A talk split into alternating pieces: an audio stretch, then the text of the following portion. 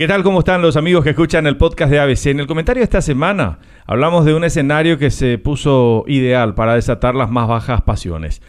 Sí, nos referimos al peaje que impuso el gobierno argentino que ya el 30 de septiembre del año pasado había emitido una resolución por la que estableció este peaje para el tránsito internacional de embarcaciones de carga en el tramo del río Paraná, comprendido allí en el, entre el puerto de Santa Fe y su confluencia con el río Paraguay. Lo fijaron con el argumento de una retribución por el dragado del río Paraná, en un tramo que de verdad está sujeto a un marco jurídico internacional con base en un acuerdo firmado en Santa Cruz de la Sierra sobre transporte fluvial. El acuerdo establece en dos artículos que sin previo acuerdo de todos los países signatarios no se puede establecer ningún impuesto, gravamen, tributo o derecho sobre el transporte, las embarcaciones o sus cargamentos por el solo hecho de navegar.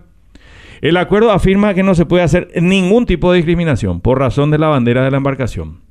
Otro detalle es que en otros dos artículos también se exigen condiciones de igualdad competitiva.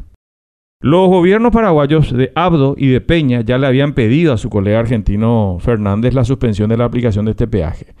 Y uno de los últimos capítulos que conocimos sobre el caso fue la presencia en Paraguay del ministro de Economía y candidato presidencial oficialista Sergio Massa, reunión tras la que el canciller paraguayo anunció que se acordaba la suspensión del peaje hasta que se resuelva la cuestión de fondo, la discusión de fondo. Pero a las pocas horas, el propio Massa desmintió y ridiculizó al gobierno paraguayo asegurando que nada se había acordado.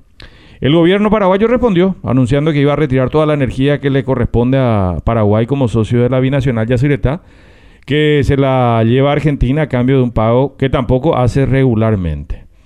Entonces el siguiente episodio fue una reunión que solicitó la secretaria de Energía Argentina, Flavia Rollón, tras la que los ministros paraguayos de Relaciones Exteriores y Obras comunicaron escueta y diplomáticamente que se había conformado una comisión de trabajo para acercar las posiciones. Pero esa misma noche, la funcionaria Rollón, de vuelta en su país, anunció a través de su cuenta en una red social que Paraguay había reconocido el derecho argentino de cobrar un peaje para el funcionamiento de la hidrovía.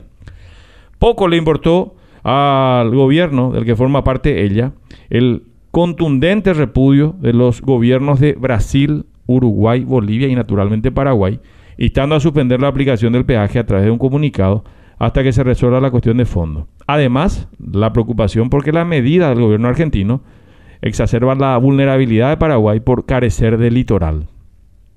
El siguiente capítulo es el que vivimos estos días, con camiones de gas que están retenidos durante varios días sin argumentos reales como represalia del gobierno argentino por lo decidido en Yacireta perjudicando a los trabajadores que transportan el producto. ¿Cómo va a continuar esto?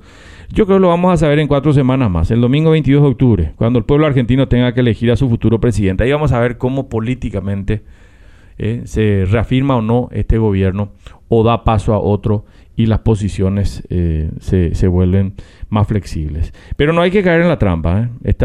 eh, este tipo de escenarios requiere de profunda responsabilidad política, lo más alejada posible de la demagogia y del populismo, para no encender en la gente las mechas de las más bajas pasiones de la xenofobia y la discriminación.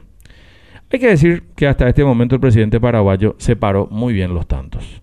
Es que más allá de que algún oportunista quiera aprovechar el momento, este no es un problema entre pueblos hermanos que tienen demasiado en común. Y generalmente cuando las cúpulas se pelean, los que pagan son los miembros del pueblo.